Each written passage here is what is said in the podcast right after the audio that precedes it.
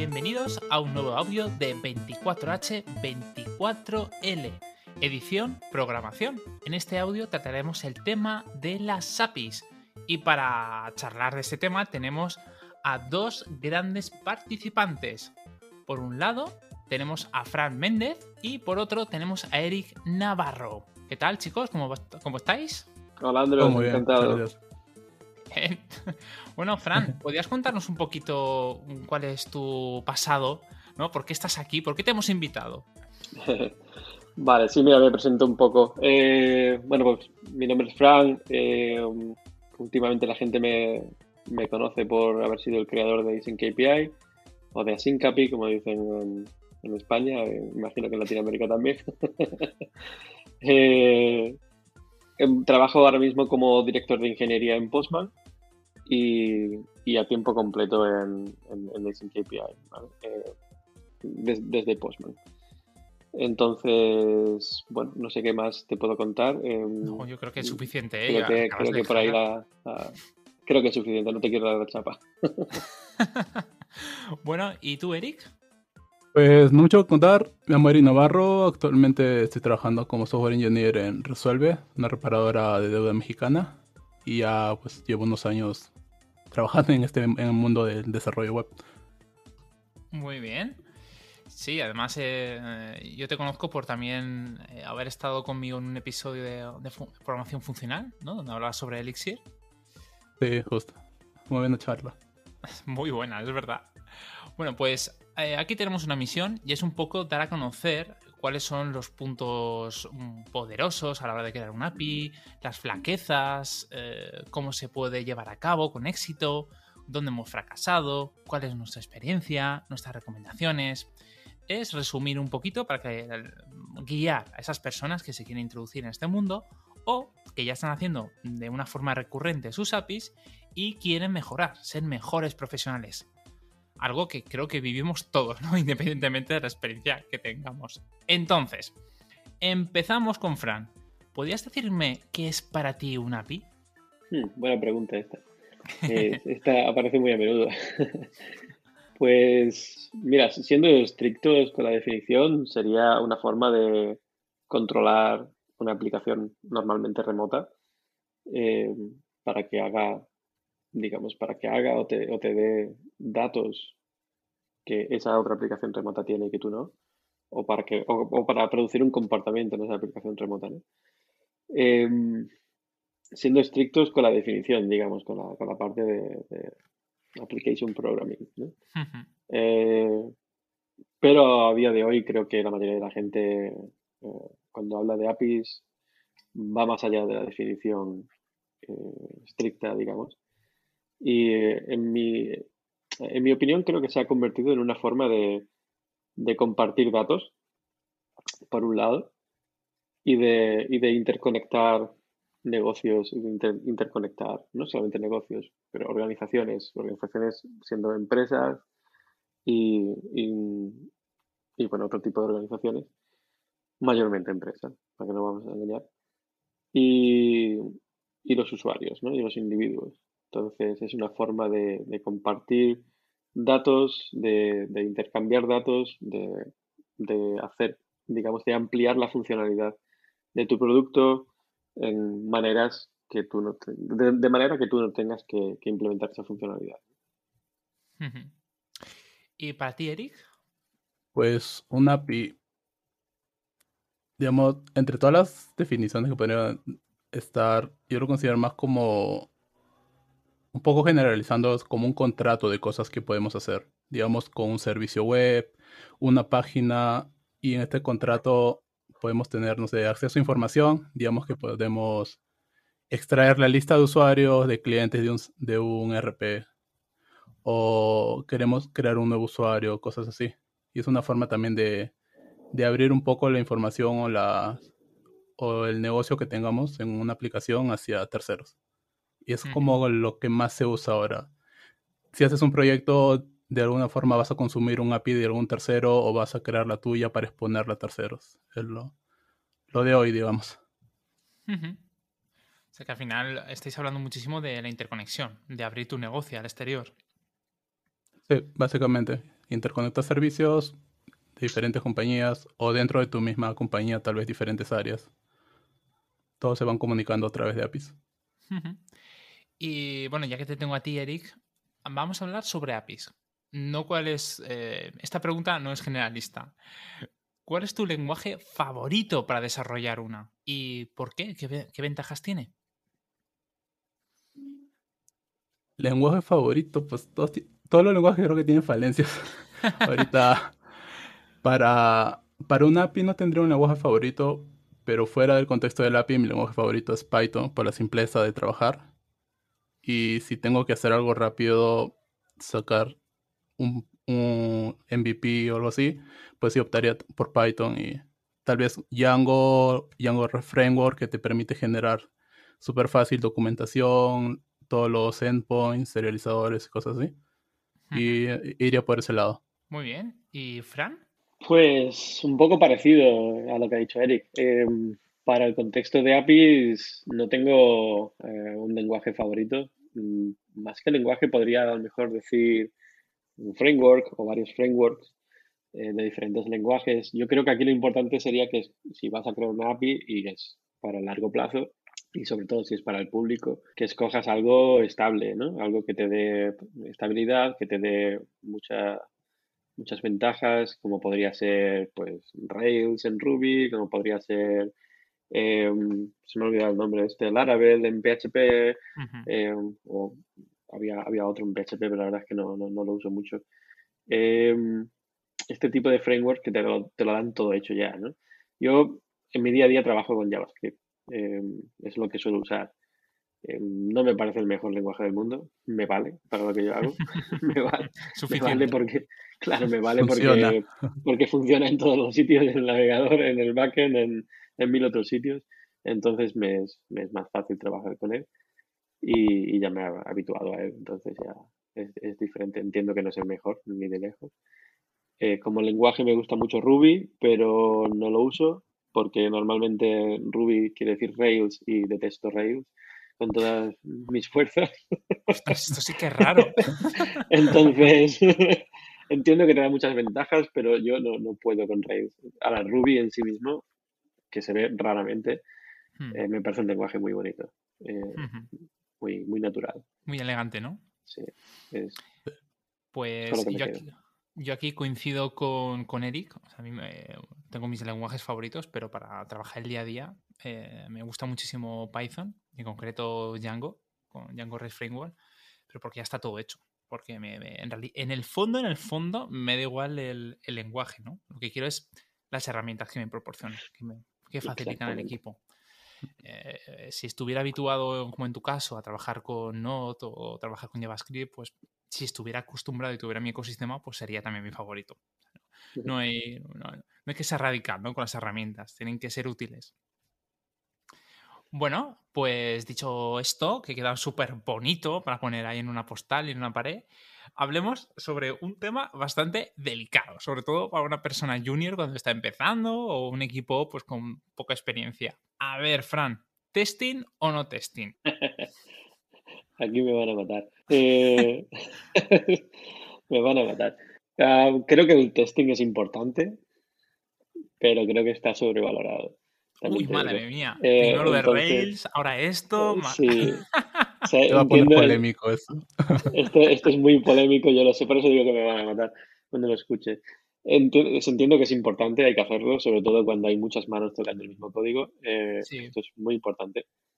Eh, pero digo, está sobrevalorado muchas veces porque eh, la gente es como, escucho muchos argumentos de si, si no tiene test, tu código no vale nada, eres malísimo programador.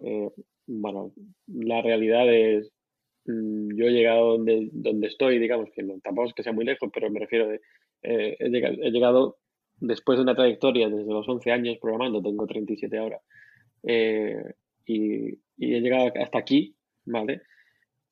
Eh, apenas haciendo test. O sea, yo los test los hacía cuando había que hacerlos y punto. el resto de tiempo era mm, responsabilidad por tu parte como programador de asegurarte que eso funciona y cuando estás haciendo algo, cuando estás tocando algo, y creo que es mucho más sencillo si tienes test, pero mm, cuando la gente se va tanto al extremo de todo tiene que estar testeado, todo tiene que haber unit tests para todo, sobre todo por los unit tests. los, los tests de integración me parecen como más, eh, vale, me, me, me cuadra. Es como, vale, pues me parece bien. Los, los unitarios, pues algunos también, pero hay muchos otros que, que, que yo creo que la gente se, se excede. Y, en mi opinión, ¿eh? Digo, y y no me ha ido mal, ¿eh? O sea, no he creado software que esté rompiéndose cada dos por tres, no más que cuando había test, es a lo que me quiero referir, porque luego la gente testea lo que quiere. Entonces, eh, sí, tienes un montón de test, pero no estás testeando todo lo que debías testear. Eh, y luego tu propio test también a lo mejor está mal escrito, con lo cual tienes que crear test para tus tests. Eso, es cierto. Entonces, entonces es como, bueno, eh, he estado en entornos donde había test para todos y había que, había que empezar por el test primero y luego la funcionalidad, eh, haciendo TDD, ¿no? y, y, he estado en el lado contrario de no había test para nada, no había tiempo para hacer test, estaba en una startup y hay que intentar validar el producto antes, el mercado, antes de que nos pongamos a hacerlo bonito. Y, y no, no he notado la diferencia de que digas, eh, aquí hay más fallos porque no tenemos test. La, la, realidad, triste o bonita realidad, es que no, no he notado mucha diferencia, la verdad. Bueno, bueno. ¿Y, ¿Y, Eric, opinas lo mismo? ¿Está sobrevalorado el testing? Uh, tanto como sobre, sobrevalorado, no creo, pero primero, respondiendo a la pregunta, testing sí o no, te diría que si se puede, sí. De preferencia, sí. Eh, te puedo ahorrar dolores de cabeza, pero justo lo que, me, lo que menciona Fran, si pues, supongamos si quieres sacar un MVP rápido, puede ser que inviertas demasiado tiempo en los tests en lugar de, de hacer cosas core de tu negocio para que las puedas validar. Y tampoco no es el tema ir eh, a extremos.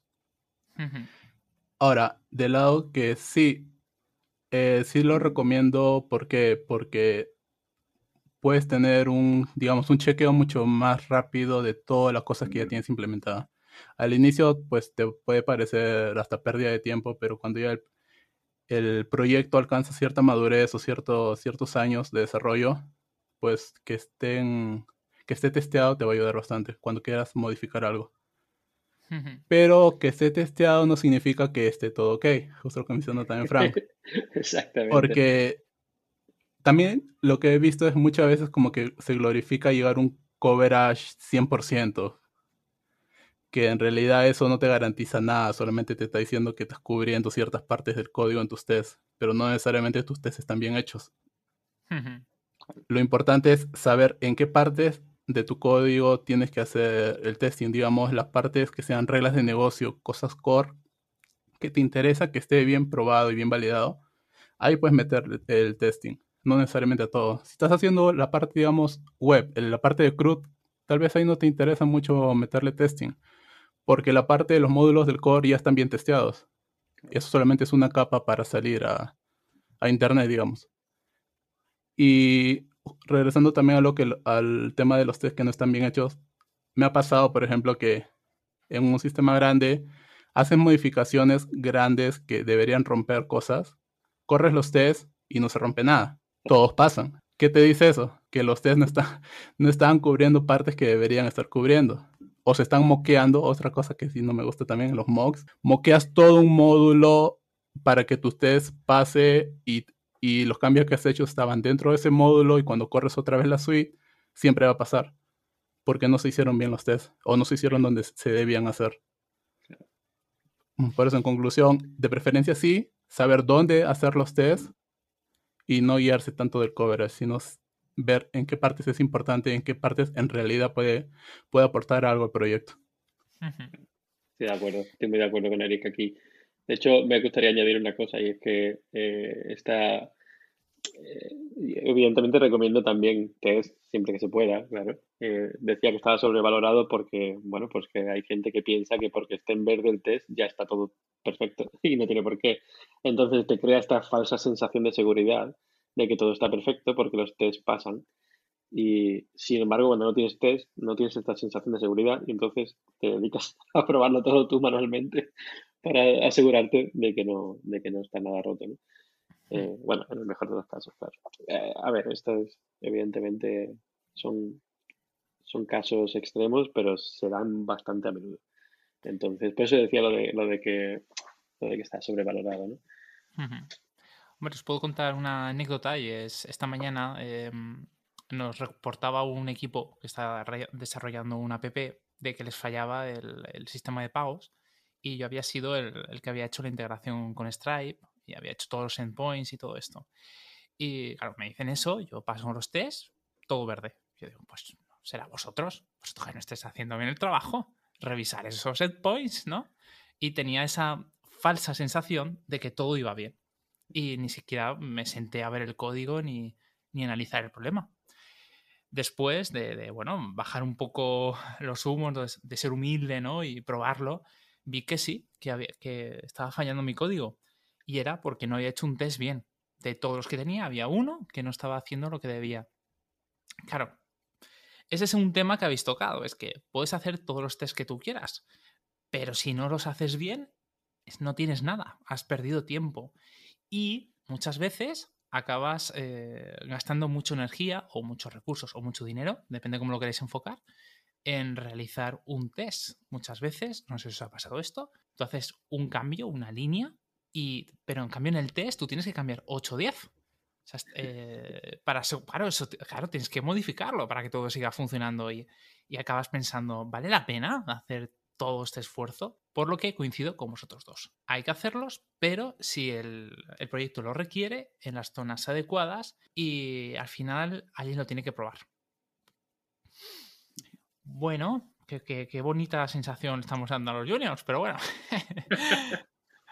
Vale, pues hablemos de otra, otra cosa que a mí eh, me parece muy interesante y siempre estoy hablando con el equipo, el tema de la documentación. ¿no? Somos exquisitos a la hora de consumirlo, pero somos un, unos bandidos a la hora de crearlo, ¿no?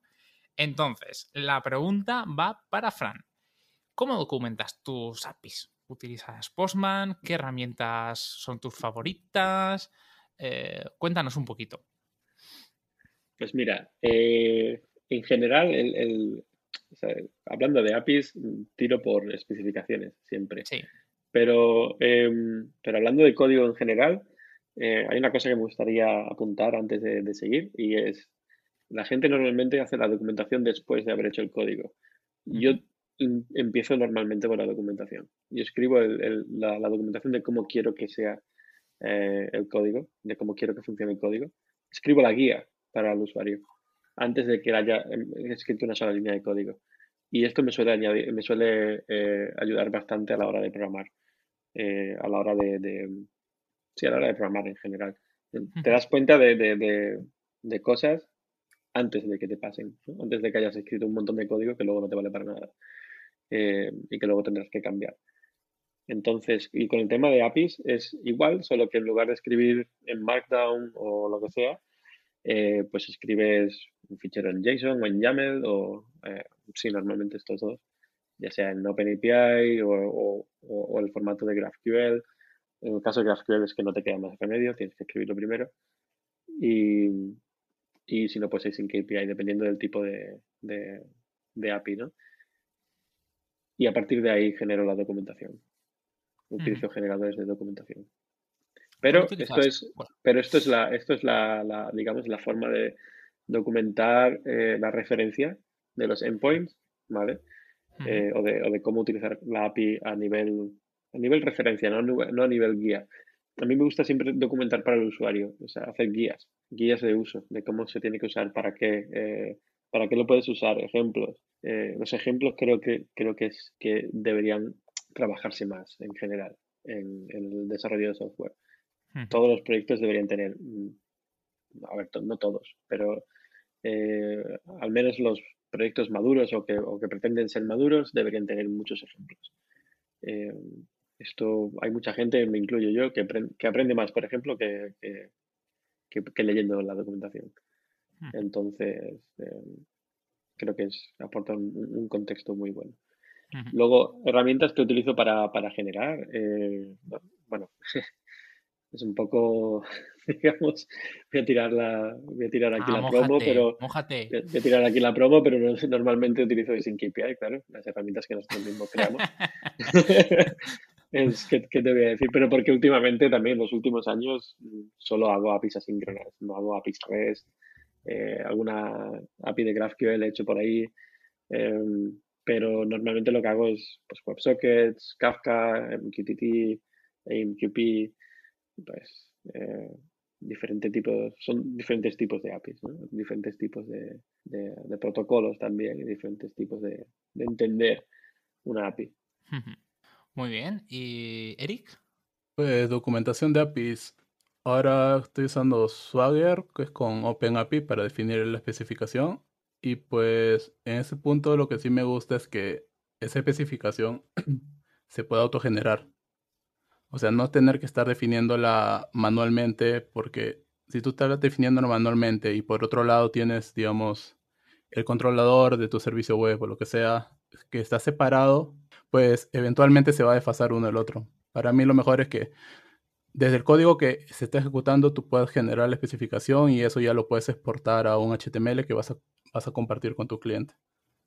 Eh, ajá, eso por un lado.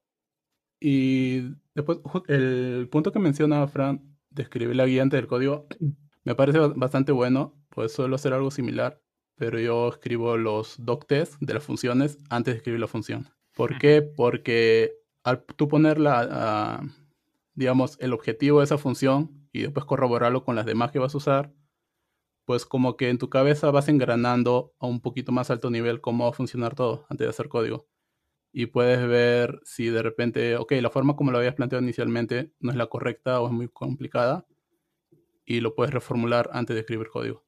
Es algo que me, que me ha funcionado bastante.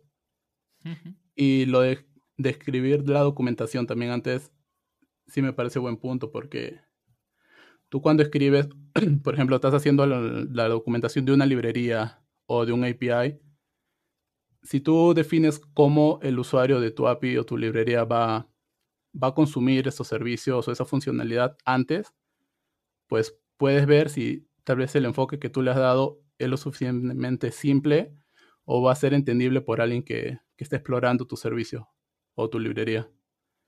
Y eso te va a ayudar. Ok, de repente como lo enfoques, no es muy complicado para alguien, para que lo implemente. Ok, lo voy a simplificar. Y sobre esa simplificación ya tú puedes trabajar luego. Sí, me parece un muy buen punto a, a considerar. Madre mía, qué salvajes Hay- todos, saliéndose de las hay- reglas. Hay una cosita que me gustaría puntualizar. Ujú. Eh, eh, Eric ha dicho de, de que, em, de que uti- utiliza en este caso OpenAPI, ¿vale? Para, para documentar las APIs REST. Em, que le gustaría que se generase a partir del código. Porque si es al revés, si tú tienes que mantener a mano las dos cosas, la implementación y, la- y- el fichero de Swagger, en algún momento se va a quedar desfasado, ¿no? Esto es un problema muy común, eh, muy, muy común y es un dolor de cabeza siempre.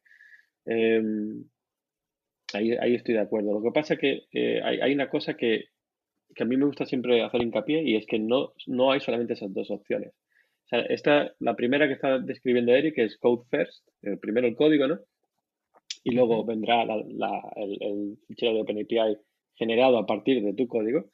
Entonces es como, bueno, pues perfecto, ¿no? Eh, no, habrá problema, tu, tu fichero OpenAPI siempre reflejará tu código. Em, y el otro es el design first. Es como primero diseña eh, y luego escribe el código, ¿no? Escribe, o sea, diseñalo primero y, y documentalo con, con Swagger o con OpenAPI, perdón, en este caso, o con Async API o cualquier otro. Y a partir de ahí ya escribe el código. O lo generas o haces lo que quieras. Em, o ambas cosas. Pero esta, es- esta falsa dicotomía que tenemos en, en- el tema de las APIs, de que siempre es o design first o code first, y hay como esta batalla de, no, yo quiero mm, generar eh, la documentación desde el código, no, yo al revés, yo el código desde la documentación. Em, eh, pues parece que solamente tienes esas do- dos opciones y no es verdad. Eh, fijaros en el caso de GraphQL, por ejemplo. En el caso de GraphQL, eh, lo que estás haciendo es, no, es- no estás escribiendo la documentación, estás escribiendo el esquema de, GraphQL, de, tus- de- tu API, ¿vale? Y si no lo escribes, tu código no funciona, ¿vale? Es decir, si, tú intentas eh, crear una API de GraphQL sin el fichero del esquema, no funciona, no puedes. ¿Por qué? Porque las propias librerías de GraphQL lo que hacen es utilizar ese esquema como un fichero de configuración, entre comillas. ¿no? Es como beben de ese fichero de, ese esquema. Y esto es algo que nosotros estamos intentando promover con Async API también. De decir, no, a ver, un fichero de OpenAPI, un fichero de Async API, no tiene por qué ser eh, algo separado al código. Lo que tenemos que hacer es que el código lea este fichero de OpenAPI o de Async API y se integre con él de manera más, más estrecha. En la parte de OpenAPI no hay mucha cosa por ahí. En la parte de, hay, un, framework que, mantiene un, chico de Alemania, no recuerdo ahora mismo su nombre, eh, que, el chico lo que ha hecho es crear un framework para crear APIs REST. Esto es el Node, ¿vale? Eh, que bebe directamente de, del fichero de OpenAPI. Entonces, esto es, o cambias el fichero de OpenAPI o tu código no va a hacer lo que tú quieres que va a hacer. Entonces, ¿qué, beneficios tiene esto? Que es, tienes, al cambiar el fichero de OpenAPI, eh, estás cambiando tu código y estás cambiando la documentación, estás cambiando las dos cosas. ¿Vale? Entonces es como un contrato que se, que se, que se verifica en tiempo de ejecución también. Eh, y esto, esto me parece súper útil. Esta forma de utilizar las especificaciones, que no sean solamente para documentación, que parece que las especificaciones están solamente para documentación y no es verdad. ese es, ese es el, las especificaciones. En el caso, por ejemplo, de OpenAPI, Swagger se hizo popular. ¿Por qué? Porque, ah, mira, qué fácil, qué forma tan fácil de escribir una documentación, ¿no? Eh, y de mantenerla y de que, bueno, y de que esté bonita con este generador y tal. Pero Swagger, o sea, perdón, OpenAPI, la especificación, no solamente se utiliza para eso, se utiliza también para API gateways, para, para verificar que la información viene bien formada. Eh, se puede utilizar para un montón de cosas, para hacer, para generar tests automáticamente. En el caso de Postman, por ejemplo, tienes, eh, puedes utilizar un OpenAPI para generar tests o para generar mocks o para, o para monitorizar la API. Eh, entonces, una especificación va mucho más allá de la documentación. De hecho, para mí la documentación Mm, sinceramente no tiene, en este sentido, o sea, la especificación para documentar es, es lo que menor valor tiene para mí, porque no estás, no estás pensando en el usuario, estás pensando en, en, tu, en tu código, en tu programación, en tu, en tu programa, ¿no? en tu API a nivel interno. Para mí la documentación debe pensar en el usuario, en cómo, o sea, te tienes que poner en la parte del usuario y decir, eh, vale, ¿cómo uso esto? ¿Y para qué? Eh, cómo, lo uso, ¿no? Cómo, cómo, llego a, sacarle partido a esto. Entonces me gustaría solamente puntualizar que, que, hay, hay, otras formas. Lo que pasa que el problema es que no todos los frameworks están soportando esta forma de integrarse con OpenAPI, con API, con todo esto. Al contrario que con GraphQL. GraphQL te lo manda que tiene que ser así. Pues me parece muy, muy interesante todo lo que estás comentando, ¿no? Cómo estamos encerrados siempre en, en esa ese bipartidismo, ¿no? Y al final es verdad que están los verdes. Hay, soluciones más modernas, más contemporáneas de solucionarlo. Y bueno, tenemos que tener tal vez una mente abierta ¿no? a, meter eso dentro de nuestro flujo, que muchas veces estamos demasiado preocupados ¿no? en utilizar la última librería, el último lenguaje, el último editor, ¿no? lo que sea, y no nos damos cuenta de que estas herramientas, o mejor dicho, cosas tan sencillas como documentar, eh, también tiene una ingeniería, tiene una dificultad detrás de todo ello. Bueno, pues eh, yo os puedo comentar, es que después de tu discurso, yo voy a, parezco un niño de parvulario, pero eh, nosotros lo que hacemos dentro del equipo es un flujo inverso, muy parecido a lo que, está, lo que estás comentando tú. Primero, trabaja, primero documentamos, lo revisamos entre nosotros, hacemos en lugar de revisión de código, revisión de documento, de ahí pasamos a hacer el testing y del testing mm, hacemos el código que en realidad no nos no es importante, ya que hay muchas herramientas que ya forman casi automáticamente dentro del framework, si sabes utilizarlo bien, claro. Y también llego a la conclusión, después de, escucharos ambos, de que muchas veces em, hay cierta tendencia a empezar con el código em, porque no se sabe cómo va a ser eh, eh, esa API, ¿no? cómo va a ser esa aplicación. Y al no saberlo, se busca inspiración, ¿no? Creando el propio código, ¿no? Y sobre la marcha, creando aquí eh, la forma de hacerlo, empezar con un Redmi, si se hace demasiado grande una wiki, si se hace demasiado, pues tal vez hago un generador de sitios estáticos. Y, em, tal vez esto viene con la experiencia, todo lo que estamos comentando. Bueno, bueno, pues esto, esto, se está calentando, eso se está volviendo interesante. Ya hemos dado palos casi a todo el mundo. Bueno, pues a ver, eh, no sé con quién, con quién he empezado antes, no sé, creo que ha sido con Fran, ¿no? Sí. Vale, pues Eric, esta, pregunta va para ti. ¿Cómo organizas el trabajo mm. y los objetivos? Sobre todo si estás trabajando como freelance. Eh, coges posits y lo añades en la pared, eh, te lo apuntas en el brazo, utilizas herramientas más avanzadas como Kanban eh, o Trello, te metes dentro de una cosa llamada Scrum, ¿qué haces? Pues va a depender del entorno. O sea, para cosas personales voy por lo simple, un to-do list con cosas que tengo que hacer en el orden de la prioridad que las tengo que trabajar. Y pues ahí voy, tomo uno y lo voy cerrando. Si no es factible hacerlo, lo cancelo y así. Eh, si ya estás trabajando en un equipo, pues toca usar otras herramientas. Actualmente donde trabajo todo lo manejamos con issues de GitHub. Y ahí definimos lo que se tiene que hacer y le vamos dando seguimiento con la, en la discusión del issue y para después recién trabajarlo. Eh, pero cuando antes cuando hacía trabajo freelance también usaba Trello para, para tener columnas básicas, to do, doing, done, testing, algunas otras cosas más. Y ir haciendo el seguimiento ahí de las tareas que ya se van, se, van trabajando. O sea, si es un equipo, necesariamente se, tiene, pienso que se tiene que basar en alguna herramienta, por más simple que sea, para que todos puedan, colaborar ahí. Y para cosas personales, pues un texto plano y con un to-do list me es suficiente para mí. Sacas Emacs, ¿no? Lo, gestionas. Exacto, un archivo y ahí tengo todo. Ya está. Vale. ¿Y tú, Fran? ¿Qué haces? Pues curiosamente coincidimos mucho en esto. digo, porque, digo curiosamente porque la parte de GitHub no me lo esperaba. Esperaba algo más, una respuesta por su parte de usar Scrum, que es como que lo más extendido en empresas, ¿no? Eh, o Kanban o algo así, ¿no?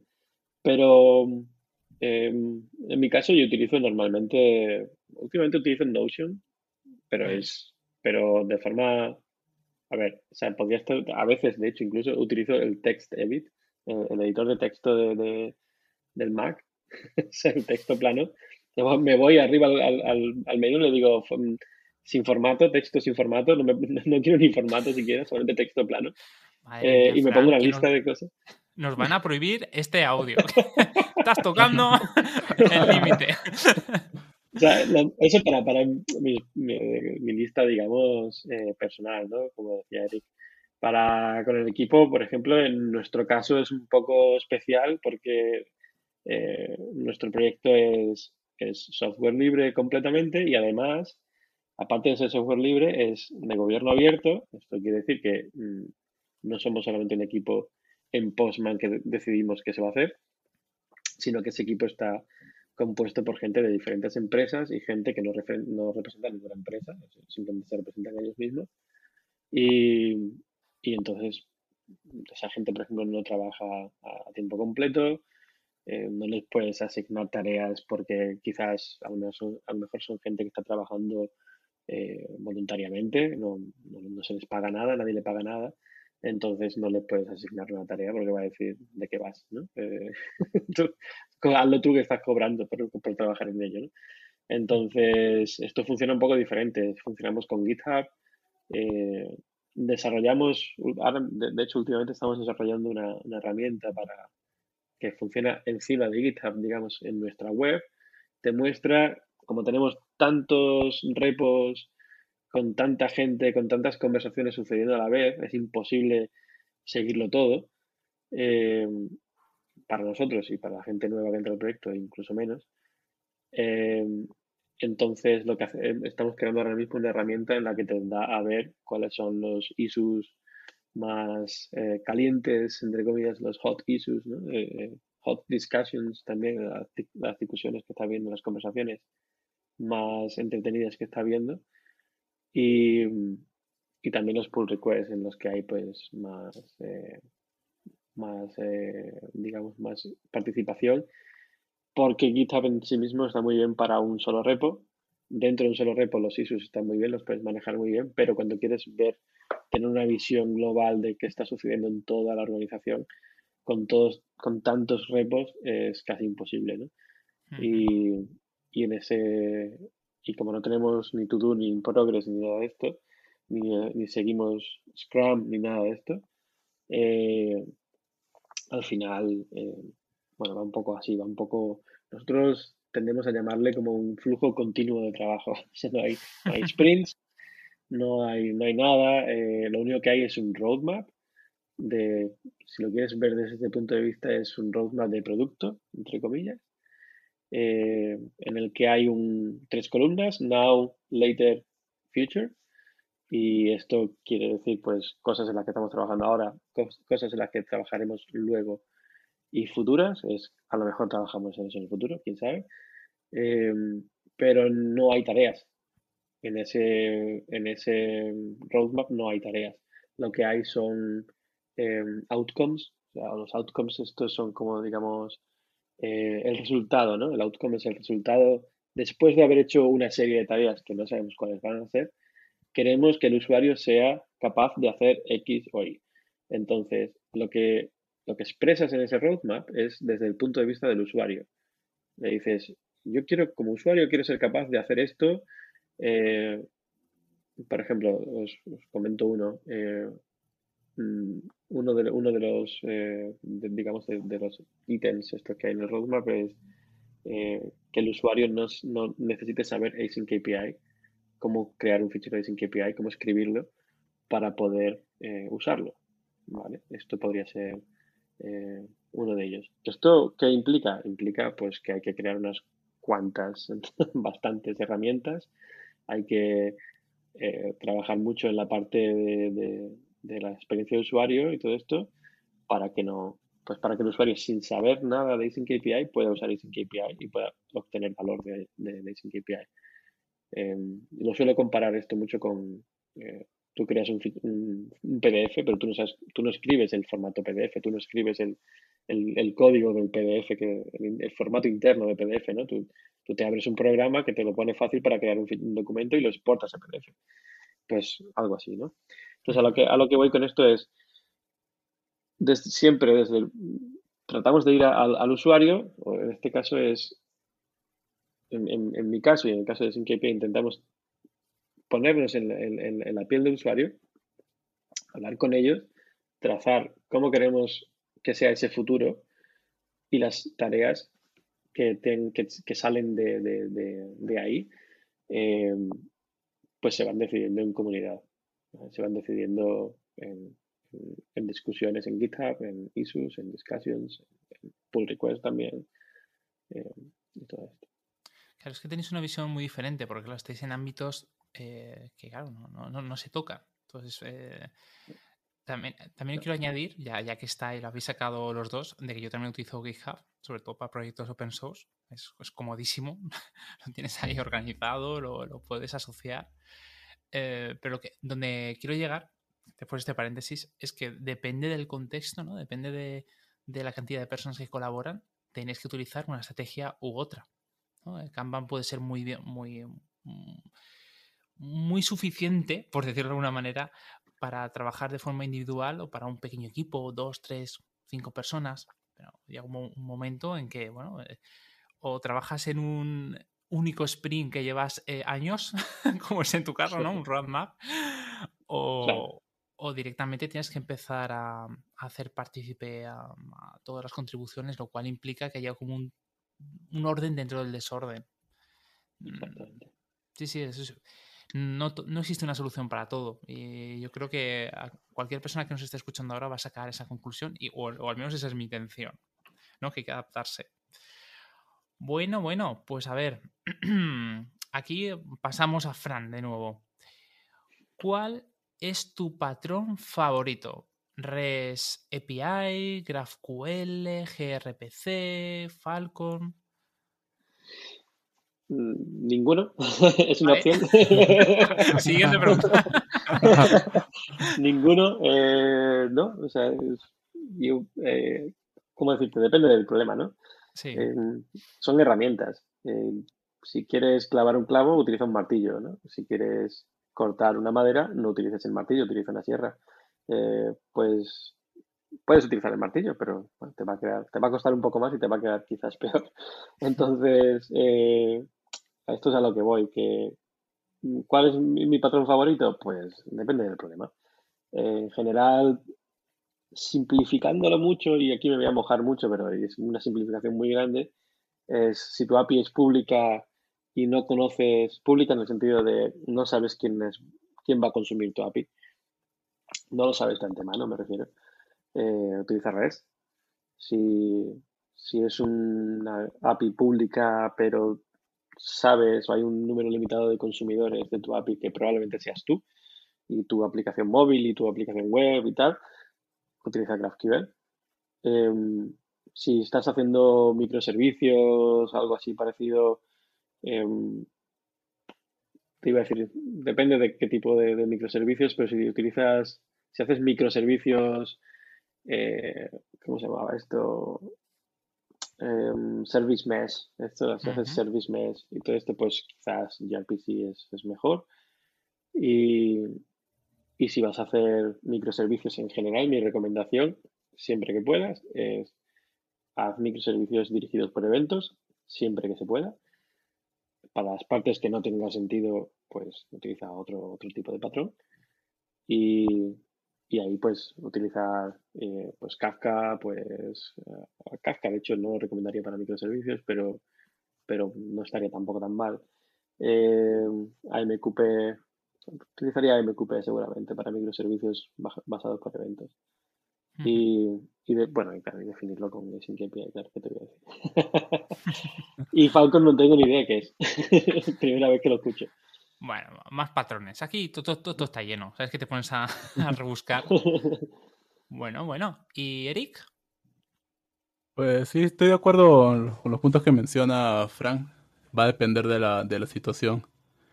Eh, justo lo que menciona, REST es lo más común y también depende de quién, de quién lo vaya a usar.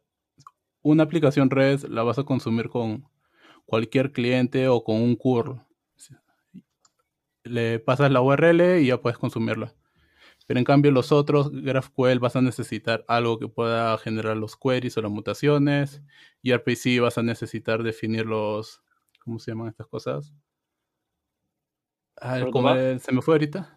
Sí, el protobuf, eso, ajá. Generar la librería, instalar la librería. Como que cada uno, dependiendo, va, va a agregar un grado de complejidad. Y por eso es otro que menciona que gRPC más es en microservicios o si se va a consumir dentro de la misma empresa tal vez. Y va a depender mucho del contexto. Y Falcor justo también nunca había escuchado de él. me voy a poner a googlearlo ahorita porque la verdad es No te imaginas una trampa. Me hizo curioso. Esto, esto voy a decir, digo, Andros nos ha tenido una trampa para. Sí, no, yo utilizo Falcor día a día. todos los días, sí. Utilizo el, el, paloma, el, águila, todos ellos. Bueno, hay dos preguntas que quiero haceros y para mí son lo más importante de todas ellas. Y una es, ¿cuáles son los problemas eh, principales que os encontráis a desarrollar un API? O sea, siempre hay algo que dices, esto no consigo resolverlo o, es donde más energía estoy gastando. Entonces, ya que has hablado, Eric, pues te cedo de nuevo la palabra. A ver, problemas. Pues uno pienso que es mantener la consistencia del API que tú tengas. Porque tú puedes este, tener una API ahora que tiene unos objetivos y un caso de uso, pero tal vez se vaya a modificar en unos meses, en unos años. Y vaya a cambiar mucho los objetivos que tengas y puedas romper compatibilidad. Ahí lo general que se hace es sacas otra versión. Pero sacar otra versión, ahora tienes dos APIs que mantener y así. Hmm. Y ese es como que un problema bastante, bastante tedioso resolver. Y también entre equipos podría ser lo de ponerse de acuerdo en los contratos. Un API al final es un contrato de la información que el cliente tiene que enviar o, consultar y lo que tú como aplicación vas a tener que exponer. Y digamos entre diferentes áreas, diferentes equipos, tal vez ponerse de acuerdo, ok, te voy a enviar esto, tú vas a recibir esta información. Eso también puede ser como puede haber ahí un poquito de dificultad al inicio Mm. para, poder, para poderlo definir bien. Eso es lo que se me viene a la mente ahora. ¿Fran? Pues justo lo mismo. El versionado para mí siempre ha sido el, eh, la espinita. Eh, hacer un versionado de tal manera que, que no tengas que mantener varias versiones al mismo tiempo. Mm, siempre he escuchado que hay formas de hacerlo y sinceramente nunca he dado con, nunca he conseguido hacerlo. O sea, siempre que he versionado una, una API, eh, porque hacía falta cambiarla, al final he, he acabado manteniendo dos versiones o tres versiones o- y esto es un dolor. Ujú. Esto es siempre un dolor. Bueno, yo os tengo que reconocer que también es uno de mis mayores miedos. Eh, de hecho, sí, todos mis endpoints, por supuesto, tienen mi V1, pero nunca he tenido la necesidad de poner V2. Y, y si me llega a ocurrir, creo que haré muchos endpoints secundarios ¿eh? antes de hacer el esfuerzo. Porque no, no me quiero imaginar transformar toda la aplicación. Vale, y una segunda pregunta, y, contigo, y continúo contigo, Fran, es, mm, ¿cuál ha sido los peores errores que has cometido o habéis cometido y qué lecciones habéis sacado de ello? Todo, por supuesto, enfocado a realizar APIs. Yo recuerdo especialmente uno, lo recuerdo con cariño, como se suele decir, porque, no- porque además fue un error que hice queriendo, básicamente, eh, que fue responder con 200 OK eh, cuando había errores. Y, y decir que pues eh, la respuesta era 200 OK, status error y la lista de errores. Entonces, ¿por qué lo hice así? Bueno, pues porque había que salvar el pellejo en aquel momento Sí. y, y la, digamos, el, el New Relic que teníamos instalado estaba reportando un montón de fallos porque se fijaba en el código, en el código HTTP, en el 200.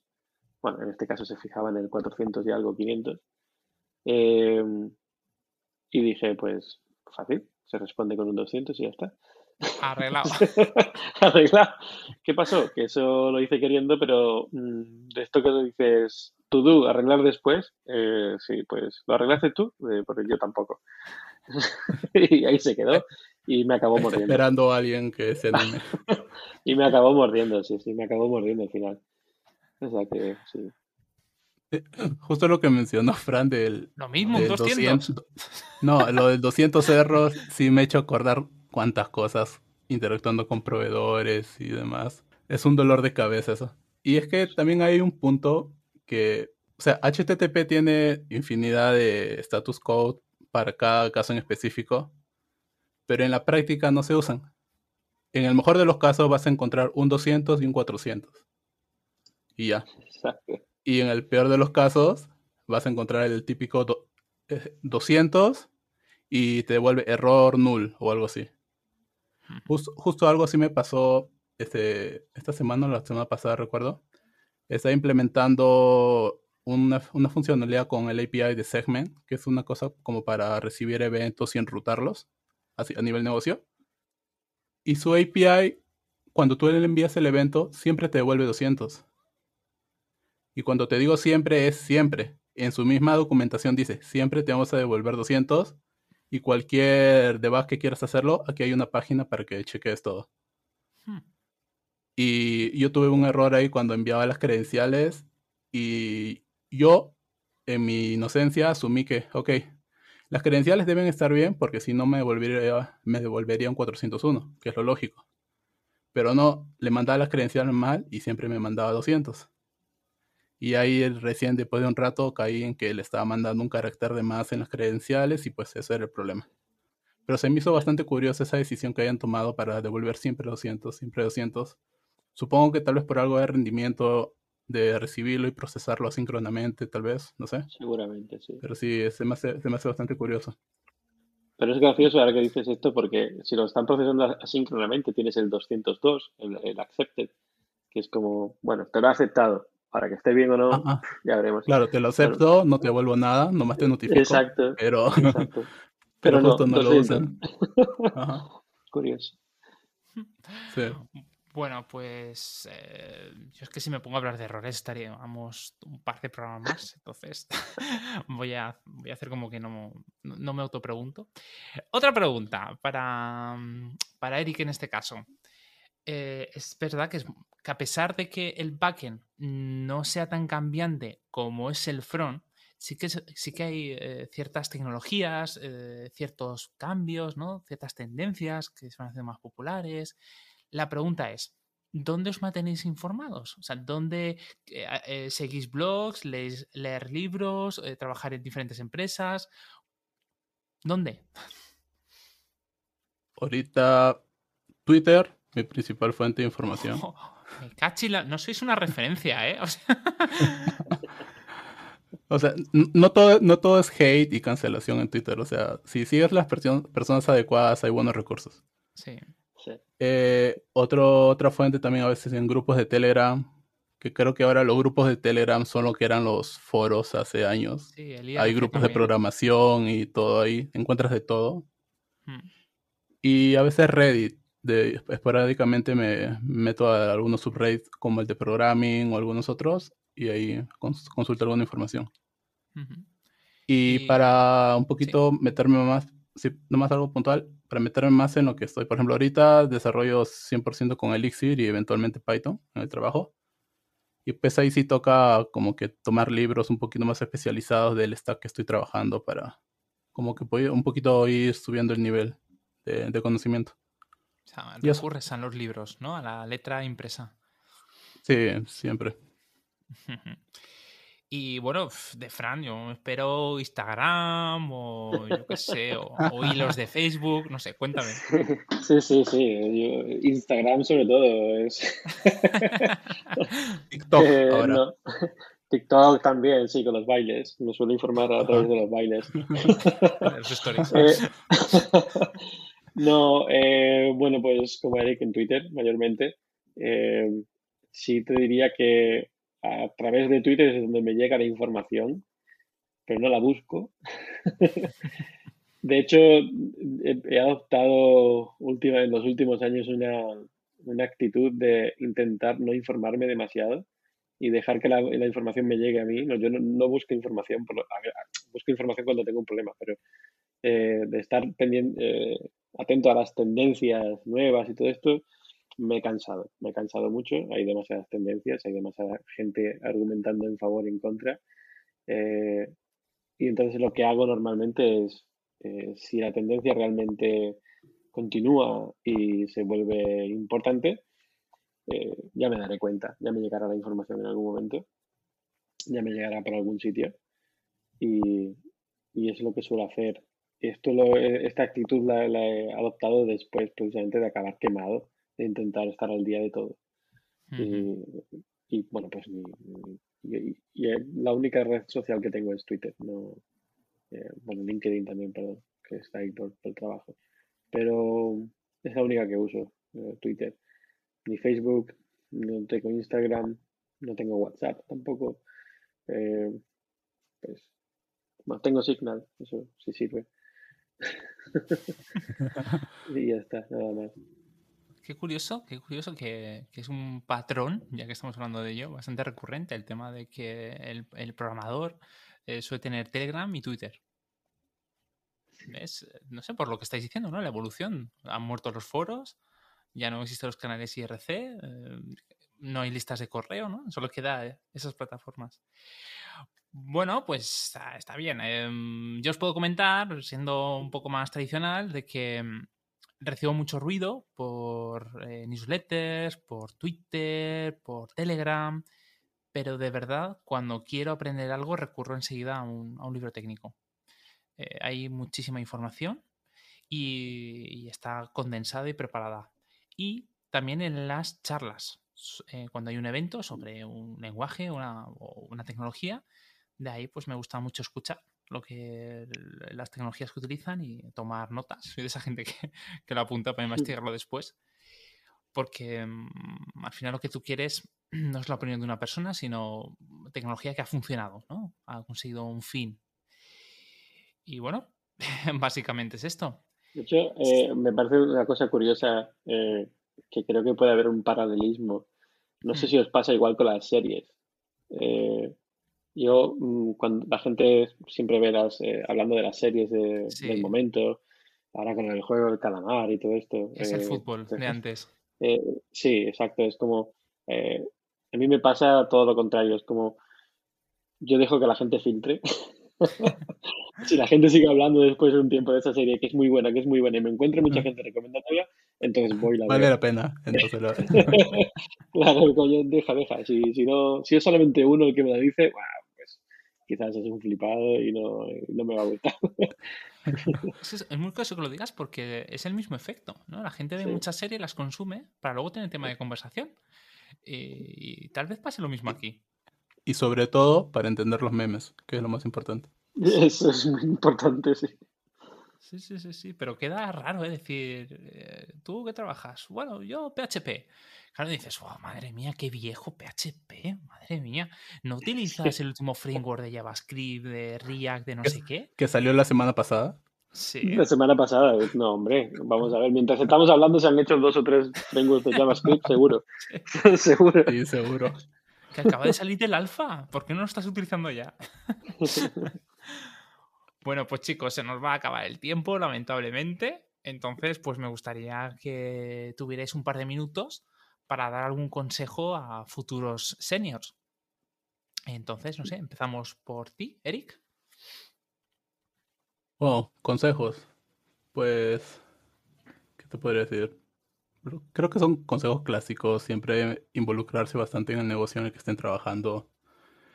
Eh, un poquito ponerse en el lado del otro y tratar de hacer que el equipo siempre crezca. O sea, no es solamente, tal vez como senior, que tal vez sepas un poquito más y no es solamente resolver los problemas, sino que involucrar al equipo y hacer que todos crezcan para que juntos puedan resolver las cosas más fácil o de forma más rápida, que en mejor término.